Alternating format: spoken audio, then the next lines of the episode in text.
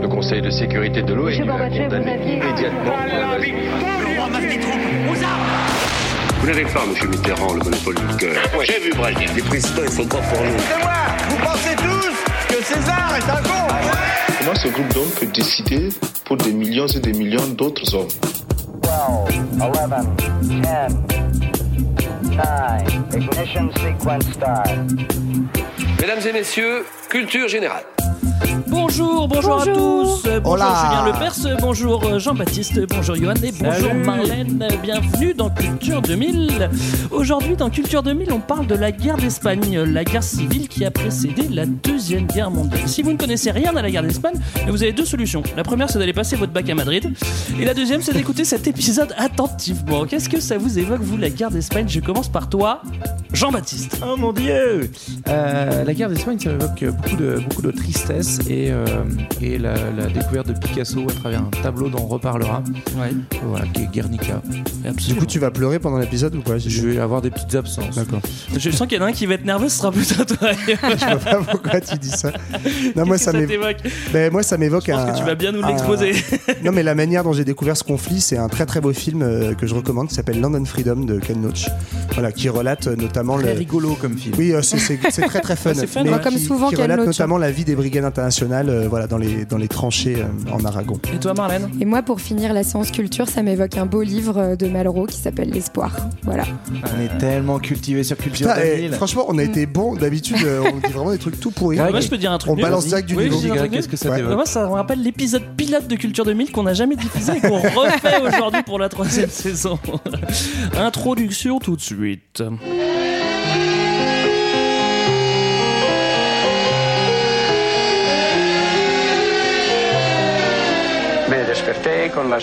J'ai été réveillé par les sirènes des usines.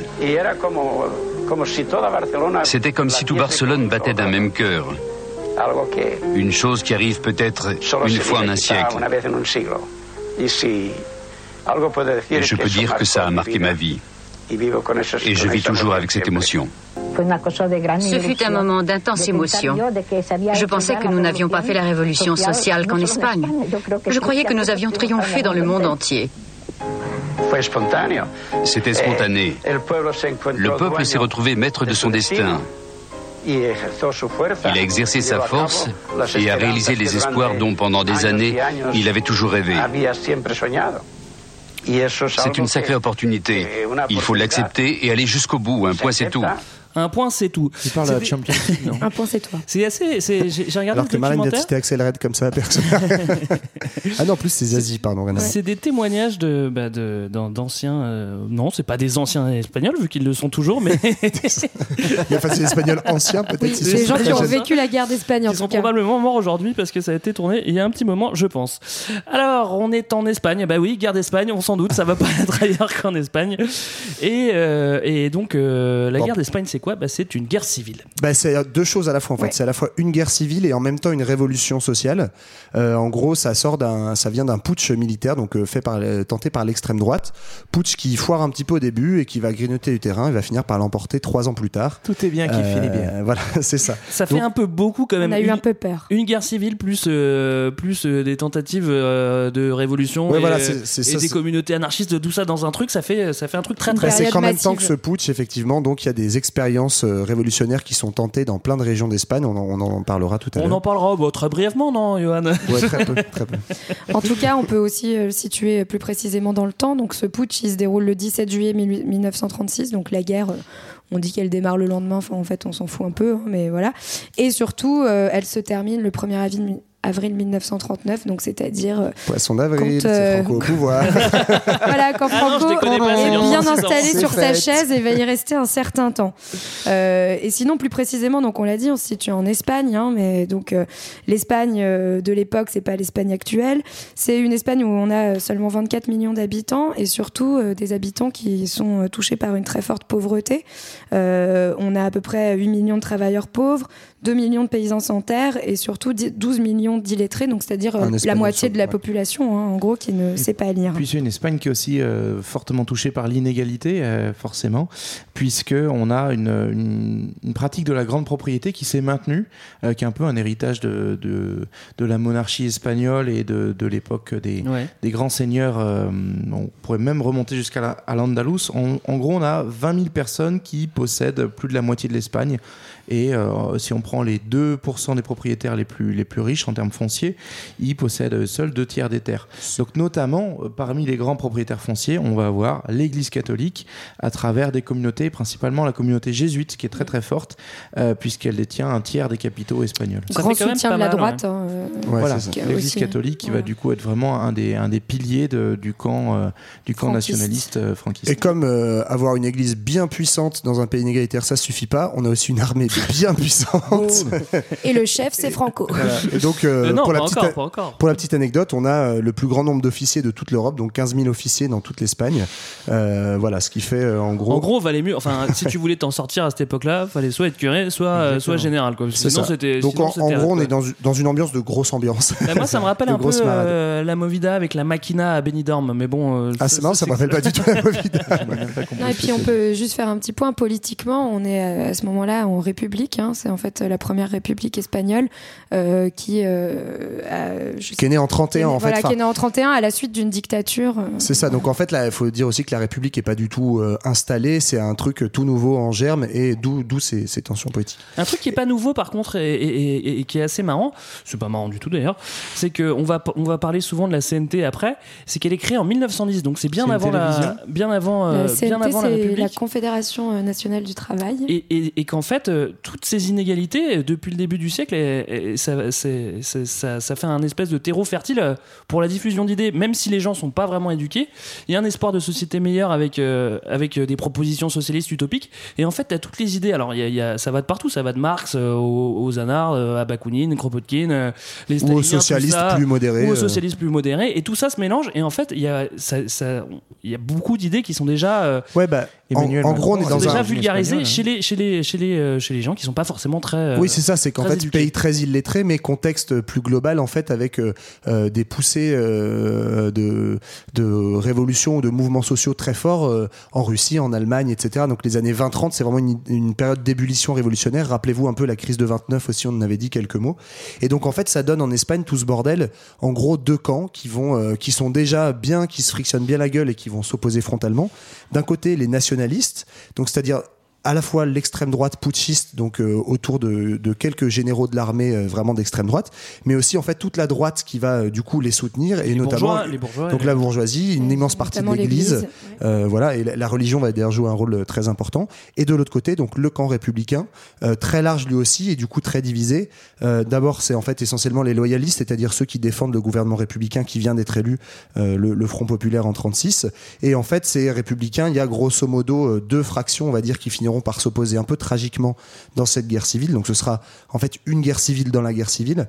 On, y reviendra. C'est d'un côté en fait euh, les socialistes modérés euh, pro-gouvernement et les communistes staliniens, et de l'autre en fait euh, les révolutionnaires anarchistes, les communistes libertaires, qui en fait représentent le gros des troupes de la CNT et une grosse partie en fait de la population qui s'auto-organise dans les épisodes révolutionnaires. Ce qui unit les nationalistes putschistes avec avec l'Église et, toute la bourgeoisie, c'est plutôt la, peur des communistes et, des anarchistes c'est que ces deux camps, ils se servent mutuellement d'épouvantail parce que, en fait, euh, on, va avoir peur dans, la droite et l'extrême droite d'une révolution bolchevique comme celle qui s'est produite en, Russie et qui a mis euh, en place l'URSS. Donc, en fait, cet épouvantail, il est d'autant plus réel qu'il y a un modèle qui existe à l'étranger. De la même façon, pour euh, le camp républicain, ce qui va les, unir contre le camp des nationalistes, bah, c'est la peur du fascisme, puisque déjà à ce moment-là, on a un petit Benito qui est au pouvoir en Italie. Et, oui, depuis, 1922. 22 pour euh, Benito Mussolini. Ah oui, il a eu le temps Il a confondu Benito et Adolphe. Et non, et tonton Adolphe, qui arrive en 33.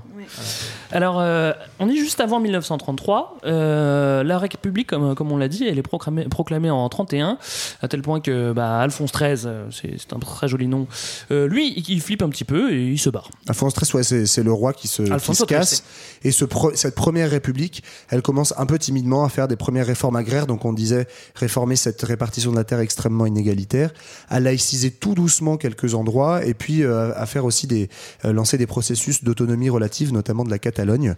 Euh, voilà, donc ces, ces, premières prémices de, euh, du républicanisme qui vont en fait cristalliser les tensions. Mm. Euh, voilà, le symbole de ça, avant même en fait la, première premier symptôme de la guerre civile, c'est en 34, ce qu'on appelait l'insurrection des Asturies, où en fait il y a une grève générale donc importée par la CNT justement, donc ce syndicat anarchiste extrêmement puissant. Du nord de l'Espagne. C'est ça.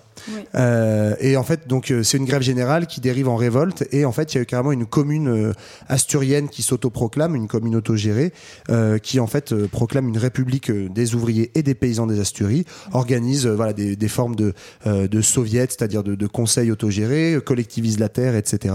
Et évidemment, il y a une énorme répression de l'armée, avec déjà un petit général Franco qui est à sa tête, en tout cas dans cette région-là.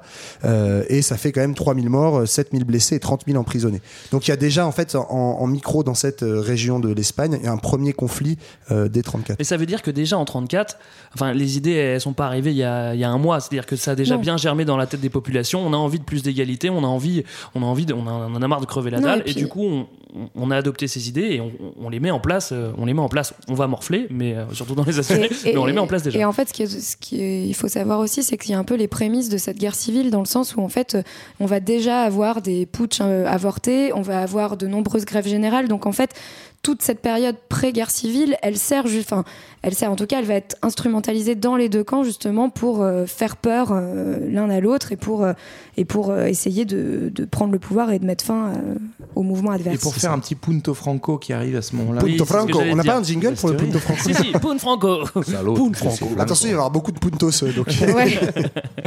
Notre ami Franco donc qui apparaît comme une big star de la droite nationaliste en matant très très fortement hein, 3000 morts la, la, hum, répression des Asturies en 34.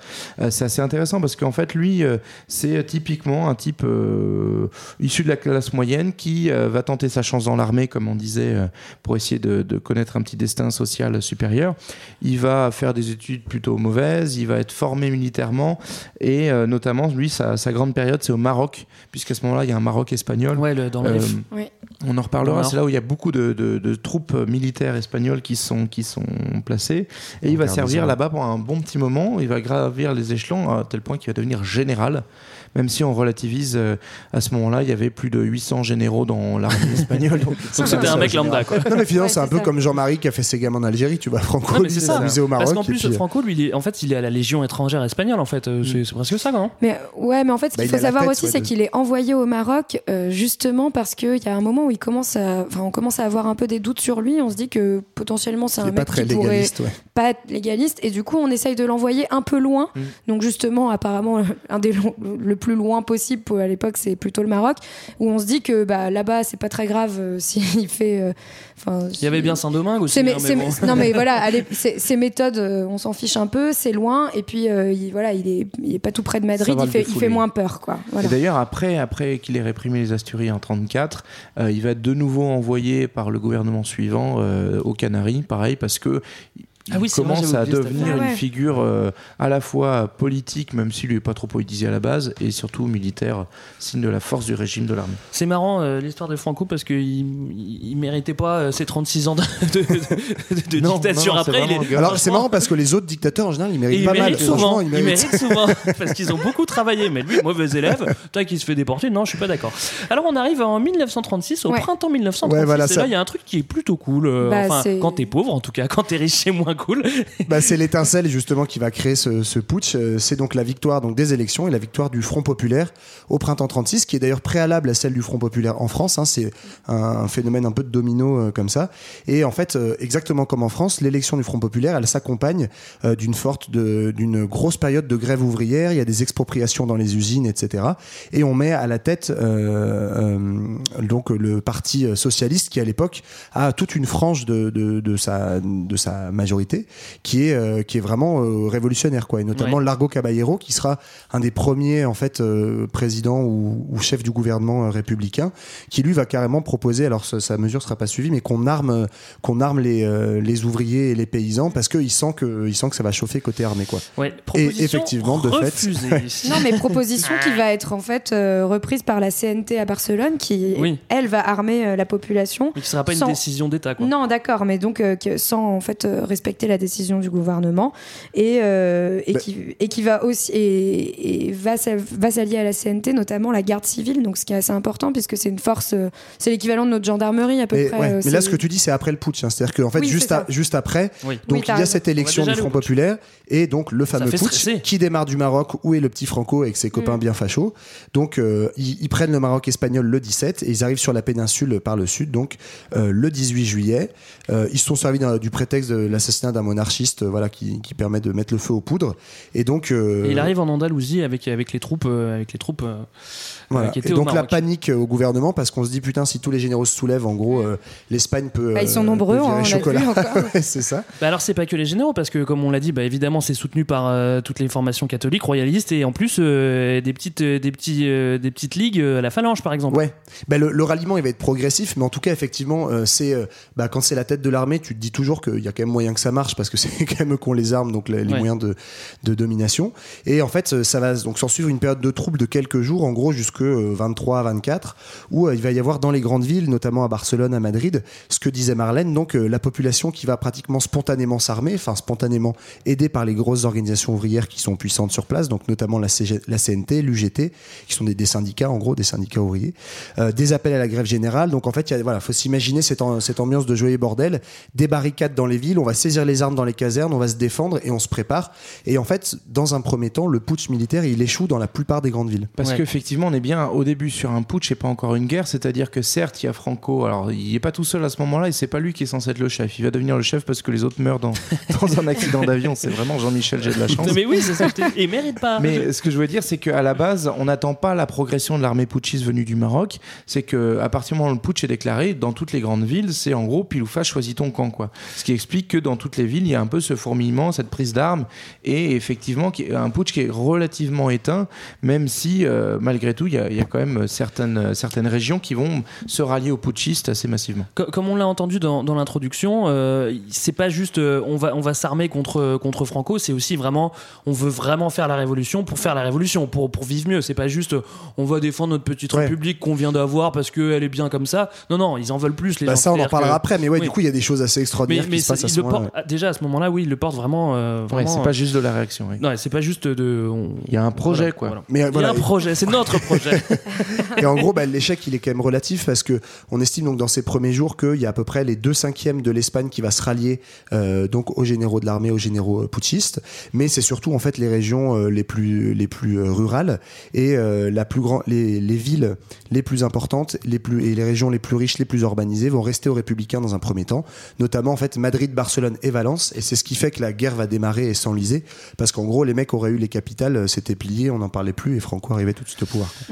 Euh, du coup, euh, eh ben on peut passer aux, événements, enfin à la guerre en, elle-même. Ouais, le déroulé de. On, va pas trop trop s'y attarder, même si on va quand même faire un, petit déroulé. Euh, les, acteurs, on les a déjà vus, mais on va on les répète brièvement. À droite, comme on l'a dit, les conservateurs, les monarchistes, les nationalistes, et puis puis là, ça commence à y avoir une touche de fascisme qui, est un peu plus déclarée qu'avant. Bah, les fameuses phalanges dont tu parlais, ouais, qui sont des espèces de, bah, milices complètement malades. d'extrême droite en fait, et donc le, le fascisme qui va se caractérisé lui par un nationalisme exacerbé, la volonté d'avoir un culte du chef et que en fait de, que ce chef incarne une masse. Enfin voilà, c'est un mouvement qui qui commence à, vraiment euh, s'installer au sein de l'extrême droite. Et en plus de ça, ils ont l'avantage de tous s'unir ensemble face aux communistes et du coup, l'union fait la force. Je ne l'invente pas. en fait, ce qui ce qui ce qu'il faut voir aussi, c'est que progressivement, au fur et à mesure de la guerre, les gens vont se rapprocher. C'est-à-dire que on est vraiment sur des pensées politiques et des buts assez distincts et les deux camps vont se forger, même en termes d'armée.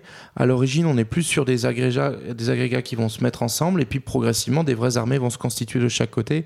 Et, euh, par ailleurs, le nombre d'hommes engagés euh, sur, euh, sur le champ de bataille, d'hommes et de femmes, même puisqu'à un moment on va avoir quelques combattantes, va, va aller croissant au fur et à mesure des, des mois. On refait un petit point chez les Républicains à gauche. Bah ouais, on l'a déjà dit en gros, mais effectivement, ce que ce que disait JB, c'est que au départ, on a surtout en fait les c'est des formes de comités de défense, donc c'est des brigades, des milices d'ouvriers, de mmh. paysans qui défendent leurs terres, défendent en gros la République, voire vont beaucoup plus loin.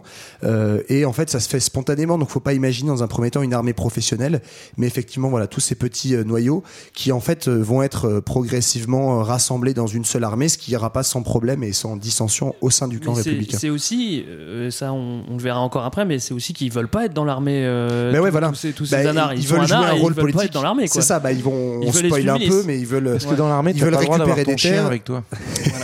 ils veulent, ils commencent par eux-mêmes en fait ces milices-là à récupérer des terres, à récupérer des usines, à faire tourner l'économie euh, à leur sauce, c'est-à-dire de manière autogérée, égalitaire, etc. Alors ce qui va, ce qui va donner la dimension internationale et ce qui va donner les prémices de, de, de la deuxième guerre mondiale, c'est un petit peu. Euh, il y en a certains qui disent que c'est euh, une préparation à, à, la seconde guerre mondiale, c'est-à-dire que il y en a qui ça, disent, ça, ça, ça, chauffe aussi, hein, enfin internationalement. Il y, a des, il, y a des, il y a des jeux d'alliance qui se font. Oui, c'est ça. C'est qu'en fait, euh, cette guerre civile, finalement, elle est, elle, elle est pas si que c'est pas seulement une guerre civile dans le sens où en fait, il va y avoir d'autres, d'autres soutiens étrangers, notamment dans le camp fasciste, les soutiens des troupes italiennes et des, et, et des troupes allemandes hein, qui vont venir bien euh, assister les, nationalistes, notamment qui vont euh, les aider via quelques bombardements. On il y a de la chance encore Franco. Hein. Et de l'autre et de l'autre côté, euh, la gauche qui va être plutôt soutenue donc par ce qu'on appelle les brigades internationales, hein, qui vont être des, des troupes de, de, volontaires, qui sont des militants socialistes, communistes, anarchistes, etc., qui vont s'engager pour venir soutenir les républicains, donc qui viennent en Espagne se battre. Euh, on estime qu'ils viennent de plus de, 50, de 53 pays, qui vont être environ 30 000, et que sur ces 30 000, il y a à peu près la moitié d'entre eux qui vont mourir euh, en Espagne. En fait, c'est complètement dingue d'imaginer ça, de le transposer aujourd'hui. En fait, mmh. c'est comme si aujourd'hui, dans, je sais pas, dans le conflit en Syrie, par exemple, tu avais 40 000 hommes de la planète entière qui débarquaient pour soutenir un camp contre l'autre. Bah, et ça donne. Excuse-moi. Ça rappelle les trucs quand même. bah, non, mais je bah, il y a des mecs qui partent euh, faire. Ouais, enfin, je pense pas qu'il y ait 40 000 civils. Ah, 40 000, ça, j'en sais rien. 40 000 mais sauf civils, que ce sont des civils encore. En fait, c'est ça, c'est pas des militaires, c'est-à-dire que c'est bah, des gens, oui. euh, c'est des gens politisés qui viennent, euh, voilà, qui viennent défendre la République contre le fascisme, quoi. Oui, oui, bah, on, je, peut, bref, on peut, je, non, mais on peut faire un parallèle. Hein. Attends, mais je, je, comprends bien ce que tu dis. Euh, les Ruskov sont, sont pas encore euh, trop, trop. Ils se mouillent pas trop encore, mais on va voir ce qui va se passer après parce qu'il va y avoir plein de rebondissements. Ils vont quand même jouer leur rôle, ouais. Euh, C'est-à-dire qu'ils doivent, ils ont pas mal de trucs à s'occuper chez eux aussi, mais ils vont quand même mettre le nez dedans un petit peu plus tard. Est-ce qu'on on, on, va voir un petit peu les, les, les opérations La militaires en, en, en, tant que telles euh, Donc, il y a à partir de, 30, de 36, en fait, il y a un espèce de front. En fait, c'est-à-dire que Ouais. l'Espagne est divisée quasiment en deux, 50%, le nord et l'ouest. C'est ça, Euh, t'as une- t'as nord-ouest qui est occupé plutôt par le camp franquiste et puis le euh, l'est qui va être euh, encore romain, notamment autour de la Catalogne, euh, de, du camp républicain.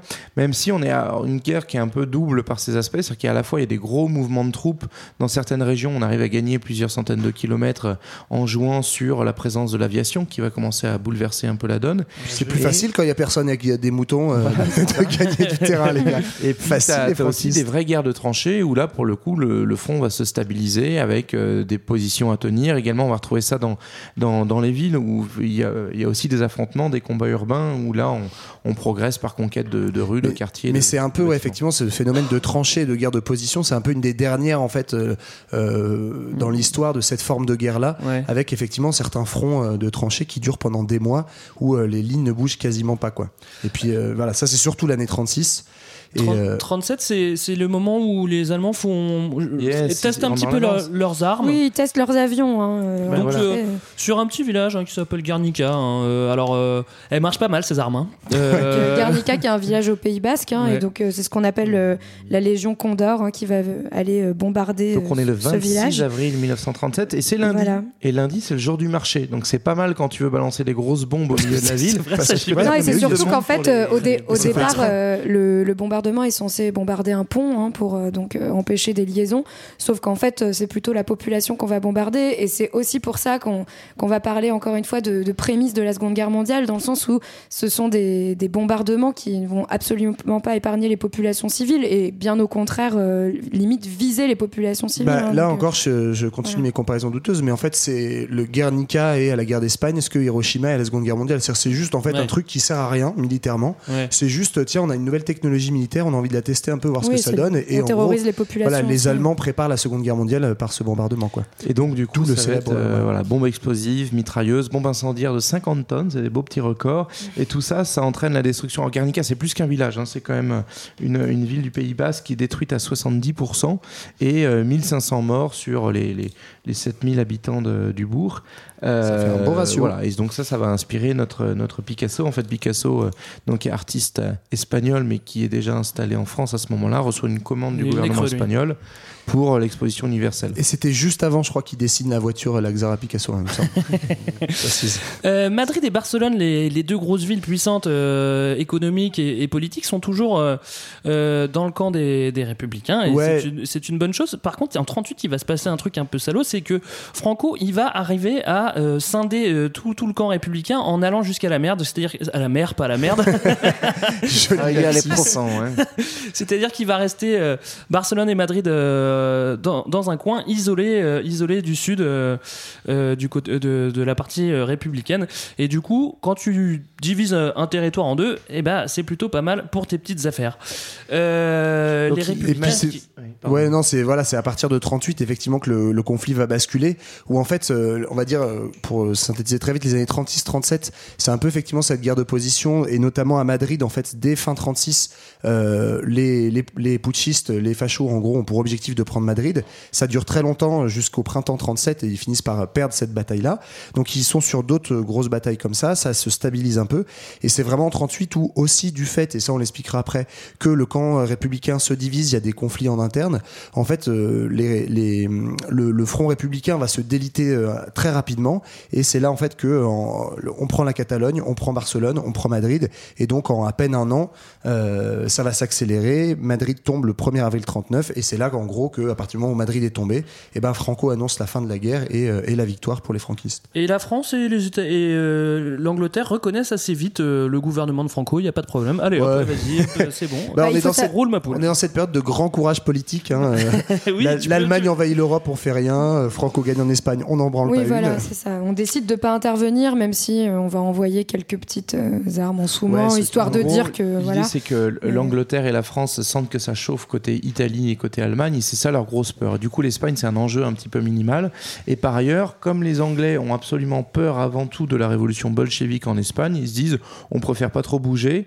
Et les Français, euh, quand bien même c'est euh, aussi le Front populaire, donc c'est vraiment un régime frère de, du régime républicain euh, espagnol, va finalement se rallier à l'objectif prioritaire de rester copain avec les Anglais. Donc on envoie discretos quelques, quelques avions et un peu de matos, mais concrètement on bouge pas. Et c'est même les Français qui vont proposer une sorte de pacte de, pacte de non-intervention internationale. Le pacte, c'est tout complet. Tu fais rien, tu attends, c'est le pacte.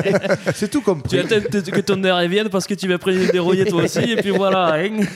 Bah, en, gros, ouais, en gros, les seuls qui se bougent vraiment, bah, c'est l'extrême droite, donc on l'a déjà dit, hein, mais l'Italie, ah, bah, euh, l'Italie qui envoie quand même 50 000 hommes, c'est pas dégueu, et l'Allemagne avec notamment euh, ses légions Condor, etc., et, euh, et qui sert, donc il se sert de ce territoire-là pour faire être un laboratoire de, des stratégies de guerre. Quoi. On le cite pas assez, Salazar envoie des troupes, évidemment. le dictateur portugais voisin, il va aider son bon copain Franco. Et puis, euh, on a quelques petites aides euh, aussi des milieux financiers et industriels américains, par exemple, qui euh, vont essayer de, de, soutenir un petit peu tout ça. Alors, au-delà de, des grands mouvements dont on parlait, on avait évoqué aussi le fait qu'il y ait des volontaires, des gens qui vont tout seuls. Donc, il y a les brigades internationales.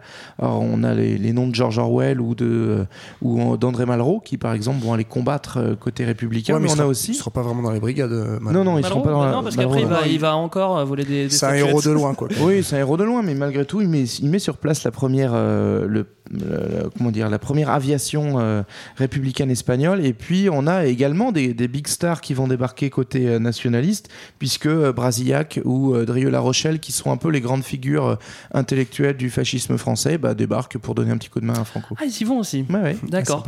Est-ce qu'on est qu'on met un petit mot sur l'URSS Oui, bah, très rapidement. En gros, l'URSS va être le, seul camp non fasciste qui va décider d'intervenir un peu plus euh, ouvertement en, euh, là-bas. Et donc, au nom de la lutte antifasciste, justement, euh, l'URSS de Staline, qui est au pouvoir à l'époque, va décider d'intervenir, envoyer des hommes, mais en fait, ça va être beaucoup moins d'hommes que l'Italie, par exemple, du matériel assez vétuste. Et surtout, ça va avoir un peu un effet, double effet qui se coule, c'est que l'objectif prioritaire, ce sera la lutte contre Franco, et donc il, s'agira aussi en même temps d'éteindre la vague révolutionnaire de la part de Staline. Ouais, on va en reparler après de, de l'URSS. Mais la guerre, c'est bien beau, mais ailleurs, qu'est-ce qui se passe dans le monde? Pendant ce temps, à Veracruz. Alors pendant ce temps à Veracruz, c'est quoi les bails? En gros, euh, on va déjà faire un point plus large sur l'Europe, hein, mais donc on a déjà évoqué.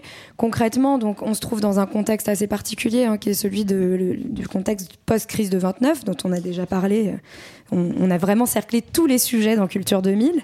Donc euh, on est dans une crise à la fois, c'est ça, à la fois euh, politique, sociale.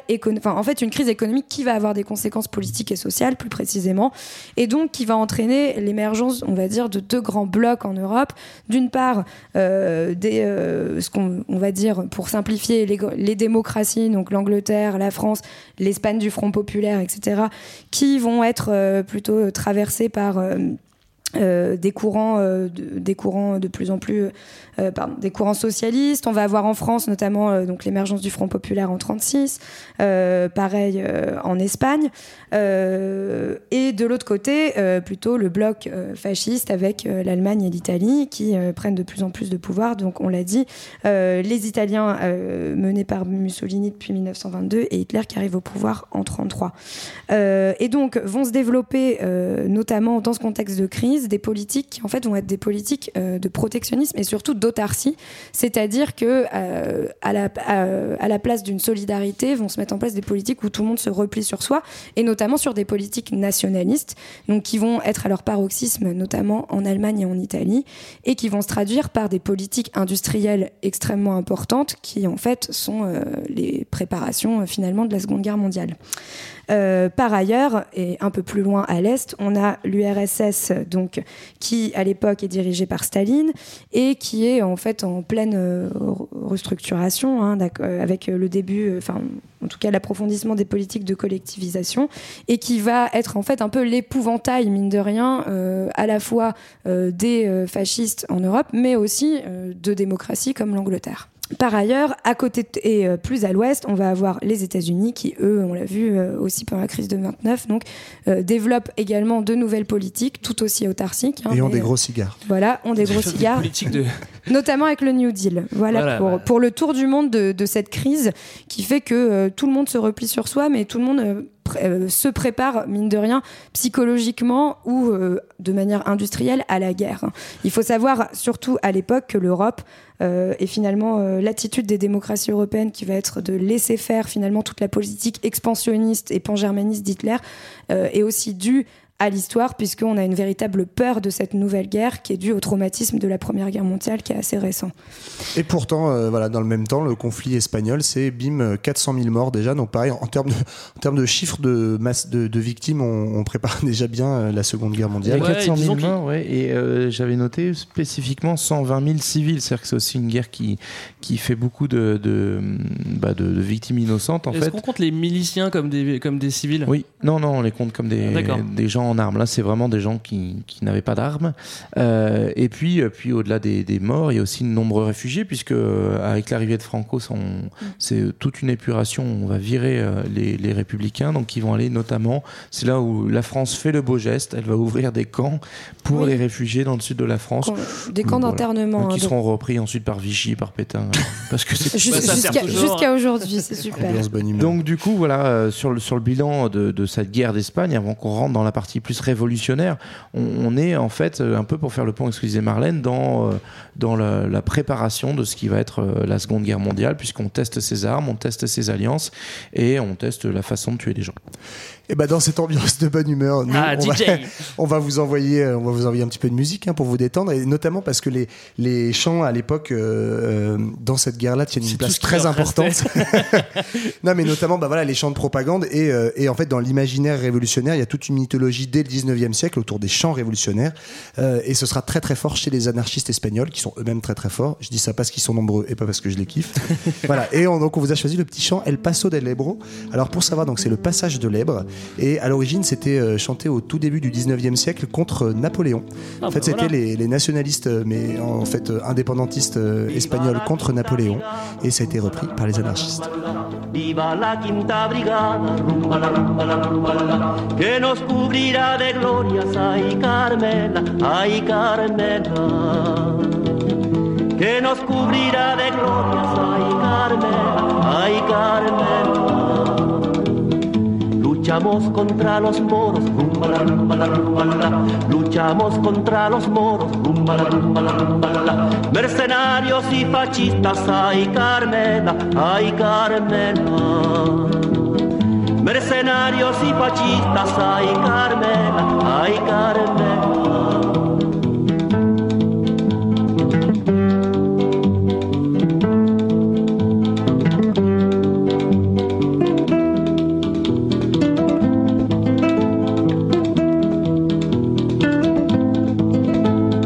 Ejército del Ebro, rumba la rumba la rumba la. El ejército del Ebro, rumba la rumba la rumba la la. La otra noche el río cruzó, ay Carmela, ay Carmela. La otra noche el río cruzó, ay Carmela, ay Carmela. Ya las fuerzas invasoras, rumba la rumba la la, ya las fuerzas invasoras, rumba la rumba la, buena paliza le dio, ay Carmela, ay Carmela. Buena paliza le dio, ay Carmela, ay Carmela.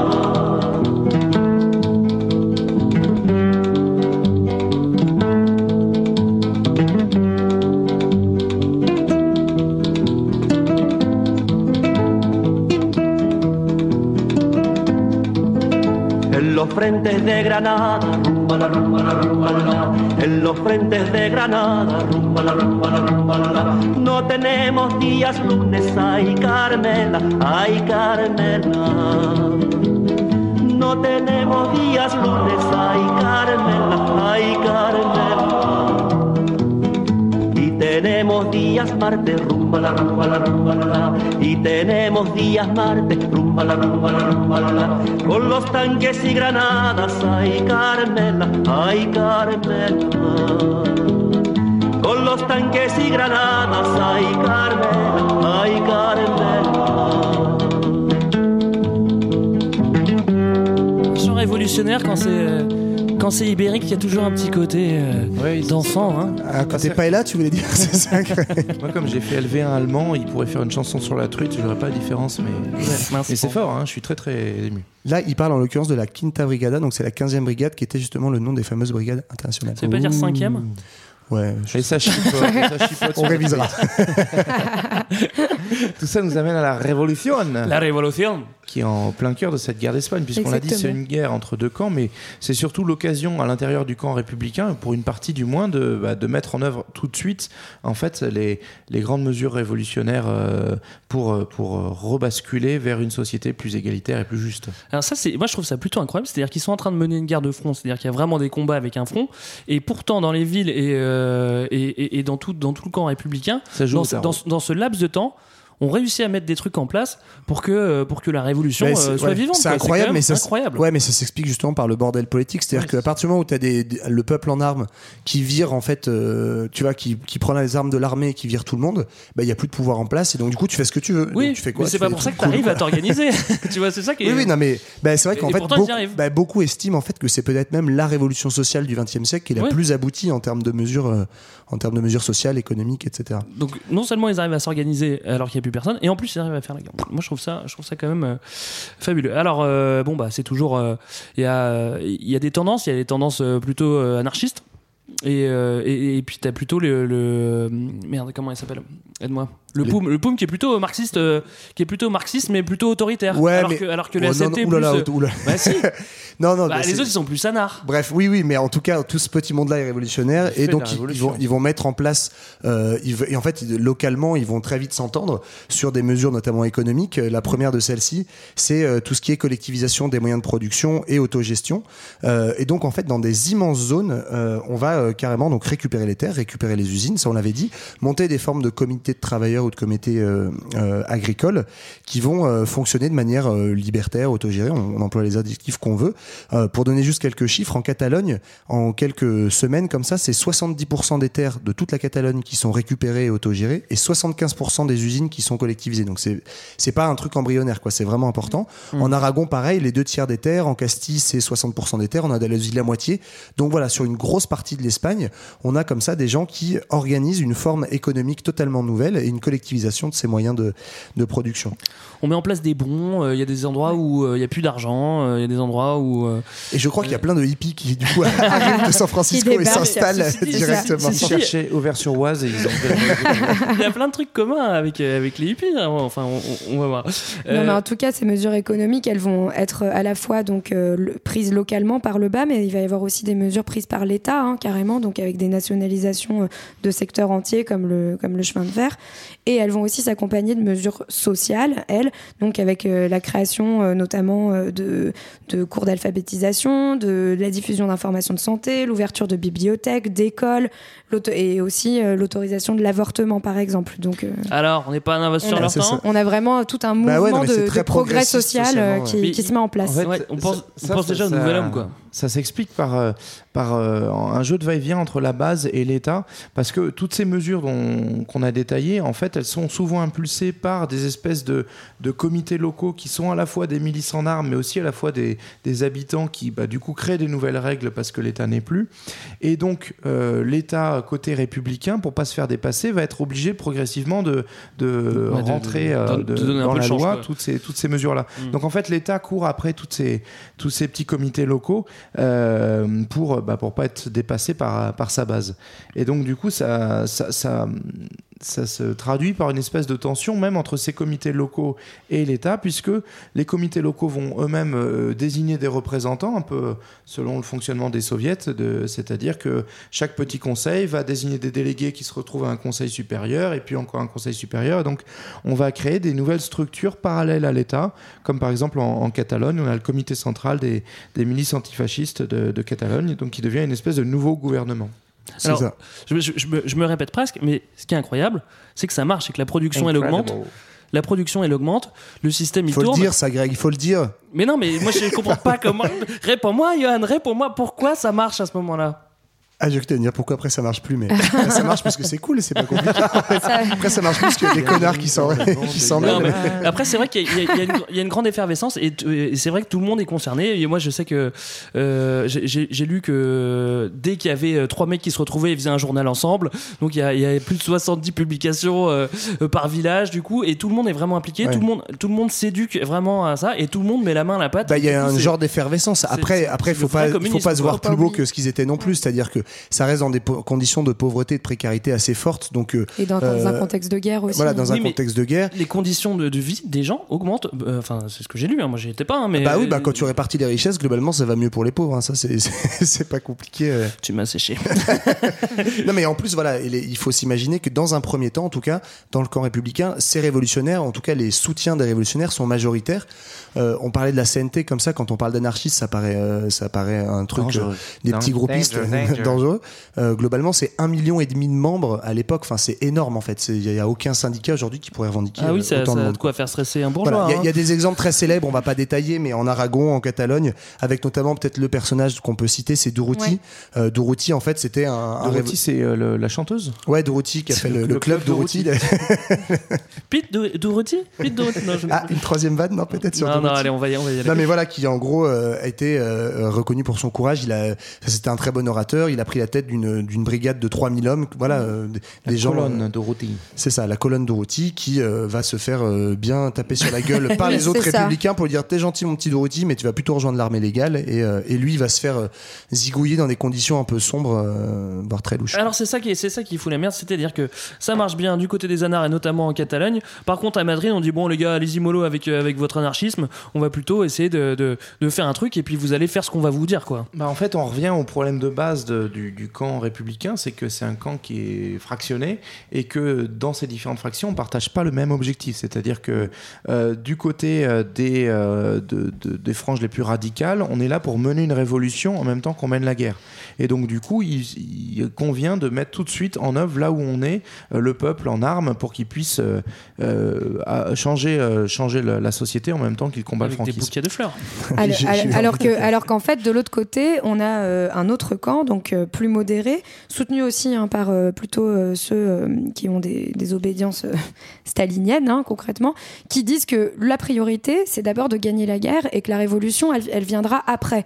Et donc, en fait, on, a, on commence à avoir une, une division du camp républicain autour de l'objectif prioritaire ouais. assassiné. Et ça, effectivement, tu le dis, Marlène, mais c'est impulsé très fort par, euh, par les staliniens, par le PC. En fait, il faut savoir que le Parti communiste, à l'origine, euh, pendant la guerre d'Espagne, il est très minoritaire. Il représente très peu de monde par rapport aux autres forces euh, progressistes, par rapport aux autres des républicains. Et en fait, par le, poids idéologique de, l'URSS, en fait, les, communistes vont grossir, prendre plus en plus de place. Et effectivement, c'est eux qui vont impulser cette scission en deux temps des objectifs. Et notamment, en fait, le grand objectif du PC et en gros de la droite des socialistes, c'est de former une armée la plus efficace possible en se disant bon c'est bien c'est bien beau de se battre avec des bouts de bois et des fusils rustiques euh, dans votre campagne et de faire de l'autogestion. Mais maintenant il faut une armée euh, solide costaud euh, qui casse les reins à Franco.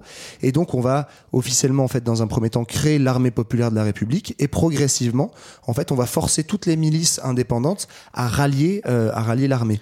Là où pour comprendre pourquoi est-ce que ça scandalise la plupart des gens parce qu'on pourrait se dire bah écoute si on t'offre une arme mieux euh, sous, enfin sous couvert d'être dans l'armée euh, officielle pour battre Franco pourquoi pas. Mais c'est qu'en fait euh, ça va choquer beaucoup de gens parce que pour refaire une armée régulière en fait on va rappeler tous les anciens généraux dont beaucoup en fait sont de la bourgeoisie proches de l'église etc parce que soi-disant ce serait eux qui sauraient seulement mener une armée régulière. Et donc en fait plein de brigades vont refuser en disant non moi il n'y a pas moyen que je reprenne un général. Les brigades elles sont égalitaires etc et donc voilà il va y avoir cette espèce de combat entre un, vouloir garder une milice et des embryons démocratiques et vouloir imposer par en haut une armée efficace, autoritaire à l'ancienne. Quoi. Et, oui, vas-y. Et pardon, et ça va se retrouver aussi dans des institutions plus politiques, hein, puisque euh, tous les comités locaux euh, de, voilà, qui géraient euh, tout de, des zones entières sont rendus illégaux et sont remplacés par des conseils municipaux. Donc encore une fois, on a ce même mouvement au sein des structures politiques que dans l'armée de dire que toutes les bases qui sont nées du bas, pour le faire vite, sont supprimées et remplacées par des structures mises en place euh, à l'échelle enfin, plutôt étatique par le haut ça devait, ça devait quand même bien arranger euh, l'URSS et Staline de, de saquer un petit peu euh, l'anarchisme qui est pas communiste et qui, qui, marche de son côté et privilégier plutôt euh, un communisme qui marche ou pas, on en a rien à secouer, plutôt que de, de, de, laisser une vraie révolution plus révolutionnaire que la révolution russe. Bah oui, parce que lui, dans le même temps, il mate, les, il mate les révolutionnaires chez lui, euh, il exclut Trotsky et toutes les franges voilà. les plus à gauche, etc. Donc là, on est dans, exactement dans la donc, même logique. Donc quoi. le côté catalan, anarchie, tout marche bien, on est autogéré, ça l'intéresse pas du tout. Lui, c'est c'est plutôt le PC et le PC comme j'ai envie qu'il soit. Quand, ouais. quand je dis je, je, me mets, je, je me mets à la place de Staline. Hein. Parce que t'es aussi russe, tu l'as peut-être pas dit. Oui, je suis russe aussi. On a du coup le Parti communiste qui s'allie plutôt avec la frange droite des, des, républicains, ce qui peut être contre-intuitif, mais effectivement, le, le, PC est avant tout là pour euh, être aux ordres de Staline et qui euh, joue avant tout dans, dans, un contexte international. Son but, c'est d'avoir une victoire contre les armées fascistes étrangères, mais pas forcément de mettre la révolution partout, puisqu'il a, il a mis des gros freins pour tout contrôler. Ouais. Donc bah grosso modo, euh, voilà, progressivement, à partir de fin 36 où officiellement euh, on décrète la dissolution des milices, euh, on va demander au, à tous les révolutionnaires de rentrer dans le rang. Et donc, euh, on l'a dit pour l'exemple de la colonne Dorothy, euh, ça va être vrai donc pour les structures politiques euh, hors état légal, ça va être vrai pour les entreprises collectivisées qui vont être rendues à leurs propriétaires. Donc c'est pas juste on n'aide pas la révolution à avancer, c'est Ouais, même ouais. on fait des choses contre-révolutionnaires et on remet les gérants d'usines, on remet les généraux dans l'armée. Et donc voilà, on réinstalle un, un bon vieux fonctionnement à l'ancienne, et ça va jusqu'à même une répression du mouvement ouvrier, puisque euh, le journal de la FAI, donc en gros le, le, parti anarchiste, va être interdit en février 37, euh, et il va y avoir carrément en fait euh, des conflits ouverts euh, entre les milices euh, anarchistes et le parti communiste. Et le symbole de ça ça va être les événements de Barcelone où en gros au printemps 37 pour le faire vite faut imaginer la ville en armes aux mains des milices et aux mains des anarchistes et le PC va tenter un coup de force pour reprendre la ville et ça va donner des batailles rangées de plusieurs jours. Et donc faut imaginer quand même dans le camp de républicains avec des staliniens d'un côté qui tirent sur des miliciens et vice versa ça sent pas bon hein. donc ça sent a priori pas très bon. Et voilà et grosso modo bah, c'est ça qui va qui va enliser complètement grosso modo, Franco a encore beaucoup de chance. Hein, je suis désolé. ça. Bah, Il mérite pas. Euh, ce qui est marrant, c'est que quand on rend, euh, je reviens hein, toujours sur, sur l'expérience anarchiste et autogérée, c'est quand on rend les usines aux propriétaires, et eh ben en fait, elles, tournent vachement mieux que quand c'était eux qui les avaient. Du coup, ils sont plutôt contents. ils récupèrent un truc qui marche mieux que, ce qu'ils ont laissé. En fait, on les laisse autogérer. Ah bah ça marche mieux. Maintenant, je la reprends et puis ça tourne. Ok, super. Et, euh, juste, je parlais au tout début moi du, du, film London Freedom de Ken Loach, mais sur ces, ces épisodes-là, justement de désarmement des milices et de conflits ouverts, euh, ce film il est très beau parce que ça montre très bien ça, comment progressivement des milices qui se vivaient de manière révolutionnaire autogérée vont être en fait euh, récupérées par des chefs staliniens et certains vont se faire buter en fait. On va jusqu'à fusiller des miliciens euh, pour l'exemple, pour les, faire rentrer dans le rang. Donc ça va être vécu de manière très très violente par une, frange importante des républicains. Non et puis après bah, on peut enchaîner sur le fait que donc toutes, toutes ces divisions se déroulent dans le même, dans le même temps avec, enfin c'est la guerre continue Hein. donc euh, les, euh, les franquistes poursuivent et puis euh, on a vu qu'ils étaient appuyés par, par d'autres, d'autres forces, ce qui va mener en fait à, la fin de la guerre civile hein, et, à l'échec des républicains. C'est ça. Et puis alors avec fin de la guerre civile, on va, on va vraiment bien bien réprimer. Moi j'avais quand même un petit exemple supplémentaire, c'est le POUM donc que tu as cité tout à l'heure, Greg. C'est, c'est, des trotskistes et des communistes libertaires, donc c'est pas vraiment des autoritaires comme tu disais tout à l'heure. Non, j'ai dit que c'était des marxistes avec, tendance, tu vois, genre ah on va imposer, on va ouais, alors on va, va peut-être pas euh, créer ce, ce débat-là. Non, j'en sais rien, c'est ce que mais, mais non, mais justement, en gros, eux, ils étaient très pro-milice et autogestion depuis la base. Et en fait, euh, ce parti-là, euh, c'est vraiment l'ennemi désigné de, des staliniens. Et donc, en fait, on va carrément le déclarer illégal, emprisonner tout son comité exécutif et son leader, donc, est André Nin, qui était un révolutionnaire célèbre, va être torturé directement par le KGB. Et ça, en fait, à l'époque, c'est ah bah, complètement démenti. Et en fait, c'est uniquement la chute de l'URSS dans les années 90, en, en découvrant les archives, que les historiens vont réaliser ce truc-là que, euh, enfin, le poids réel, en fait, pas juste fantasmé des gauchistes, mais le poids réel de physique concret des, staliniens qui ont euh, massacré euh, la base ouvrière, quoi. Alors, qu'est-ce qu'on fait des vaincus, du coup, maintenant? Bon, les met dans le camp, on l'a dit. on, va, les interneurs, c'est d'ailleurs assez assez rigolo parce que avant même que les, les républicains soient vaincus, les, les communistes euh, avaient ouvert eux-mêmes des camps d'internement où ils ont à la fois dedans leurs prisonniers franquistes et à la fois les, les prisonniers anarchistes. Donc euh, on a déjà un premier début de réconciliation dans les camps d'internement.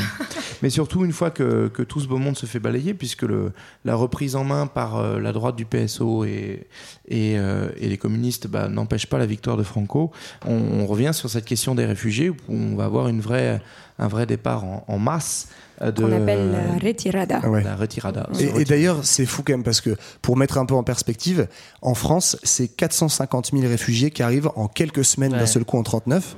450 000 qui sont tous acceptés. Et j'ai regardé, du coup, je me suis Ils sont quand même désignés comme indésirables étrangers. Oui, hein. mais sauf qu'en fait. Ils passent pas tous la frontière. Hein, non, mais il y en a, y en a quatre, Moi, je parle de ceux qui rentrent. Ceux qui passent la frontière, c'est 450 000 qui vont être, certes, ça va pas se faire tout seul, etc., mais progressivement euh, acceptés en France. Mm. Et juste, je me suis amusé à regarder. En fait, là, on parle de vagues de réfugiés, etc., euh, etc., tout le temps. La France, elle en est à 6 à 7 000 réfugiés à peu près accueillis depuis le conflit syrien. Donc, tu vois, 6-7 000 en 3 ans, entre 450 000 en quelques semaines. C'est marrant comme selon les périodes de l'histoire, tu vois, la, la conception de la masse, de la vague de réfugiés, elle est, elle est toute relative. Bah, disons, quand tu prends 450 000 personnes qui vont t'aider à faire la guerre ça oui, peut c'est ça en plus parce que la, la retirada, elle va. La, ouais. Non, mais t'as raison en plus parce qu'il y a un bah, rôle. Eux, ils vont se taper les deux guerres à la suite, quoi. Ouais, c'est ça. Non, mais un peu comme les, comme les soldats des colonies. Enfin, c'est des mecs, on n'en parlera jamais, mais les, tous les républicains, enfin, une grosse partie de ces républicains sont en fait des militants et du coup vont être hyper actifs dans la résistance française, etc. Ils vont continuer le combat contre le fascisme, mais ailleurs, quoi. Ah ouais. Par contre, euh, l'Indochine, on les a pas vus. en Algérie, j'aime autant te dire qu'ils faisaient pas les malins. Yoann, qu'est-ce qu'il faut retenir de cette guerre ben, En gros, on, l'a un peu dit, mais la première chose, c'est que c'est effectivement un conflit internationales. Déjà, on a parlé des interventions extérieures de l'Italie, de l'Allemagne notamment, et de l'URSS de l'autre côté, qui en fait préfigurent déjà en grande partie la Seconde Guerre mondiale, avec ce, ce, ce côté euh, euh, dramatique de montée en tension. Et puis en fait, au-delà de ça, la guerre d'Espagne, c'est un, un, moment qui est vraiment intéressant au-delà de lui-même, parce qu'en fait, c'est quelque part le comment dire, c'est un condensé en fait de toute la tragédie du XXe siècle, avec une poussée très forte en fait, euh, dans une époque, Marlène le disait tout à l'heure, sur le point d'idéaux sociaux, euh, progressistes, etc., qui en fait sont, euh, font très peur à une, partie très radicale de l'extrême droite. Et en fait, c'est aussi en interne l'histoire de la trahison interne de ces idéaux, avec, on vient de le dire, tout ce rôle du PC et des staliniens, et peut-être le, le symbole le plus terrible de ça, on parle de ces réfugiés. Quand les réfugiés arrivent en France, c'est dans des conditions pas possibles, c'est espèces de camps d'internement qu'on appelle d'ailleurs brillamment des camps de concentration, mais bon, on va pas faire de parallèle parce qu'il y en a pas. Mais euh, voilà, c'est quand même des camps d'internement ou des camps de rétention, on dirait aujourd'hui. et en fait, il faut s'imaginer des militants qui sont battus contre le fascisme et qui sont battus contre euh, en partie les staliniens et qui apprennent à l'intérieur enfermés dans ces camps la signature du pacte germano-soviétique et donc en fait le fait que euh, Staline et Hitler viennent de s'allier. Et donc tu as un, espèce de concentré comme ça de toute la tragédie de comment le mouvement ouvrier se fait mater la gueule deux fois, un par les par les par les fachos et deux en interne par des gens qui se disent progressistes et qui en fait ne le sont pas. Donc voilà, le, la, guerre d'Espagne, c'est un peu un condensé de, tout ce, drame-là et de toutes ces tensions politiques très fortes euh, à cette époque. Voilà, la guerre d'Espagne, c'est fini. Maintenant, place au futur. C'est du passé. L'avenir nous appartient. La guerre d'Espagne, c'est fini, mais c'est pas fini parce que après, après 1939, eh bien, euh, la guerre d'Espagne continue à exister et roule jusqu'à nos jours. En fait, euh, ce qui se passe surtout, tu, me fais peur là. Mais si, si. L'homme le plus chanceux du monde, El Caudillo, euh, Franco.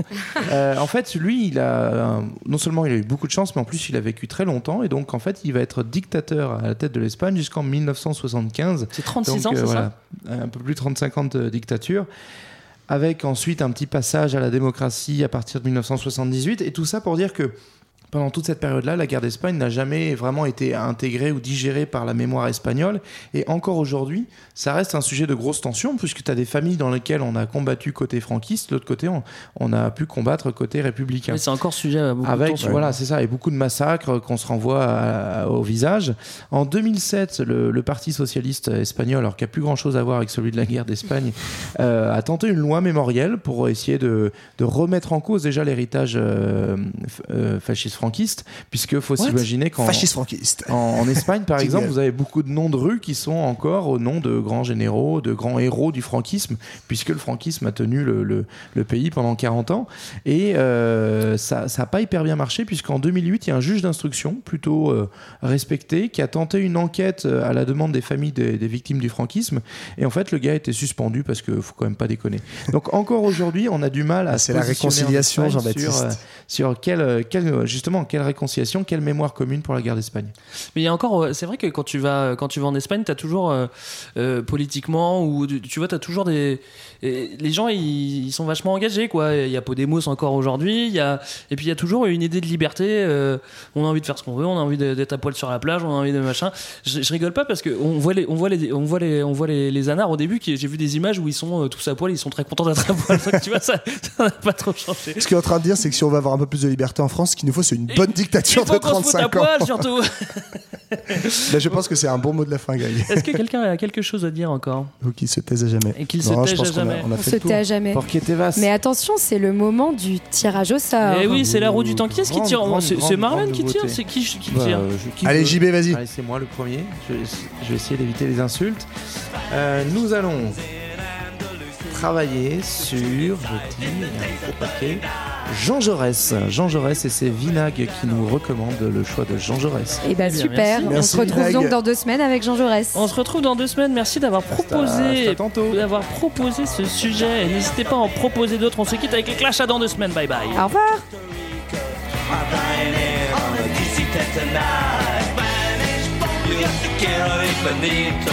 just the glitter Oh my god, Jeszcze chwilą jestem nicą Just a quitter, oh my god, it's all Spanish. Weeks in my disco casino. The freedom fighters died up on the hill. They sang the red flag, they wore the black one After they died it was Mockingbird Hill. Back from the buses, went up in flashes The Irish too, drenched in blood. señoritas, locos meten the pub. Spanish bombs, yes, the clearer it's bonito. Yes, the quiera, oh my god, I love. Spanish bombs, yes, the quiero it's bonito. Yes, the quiera, oh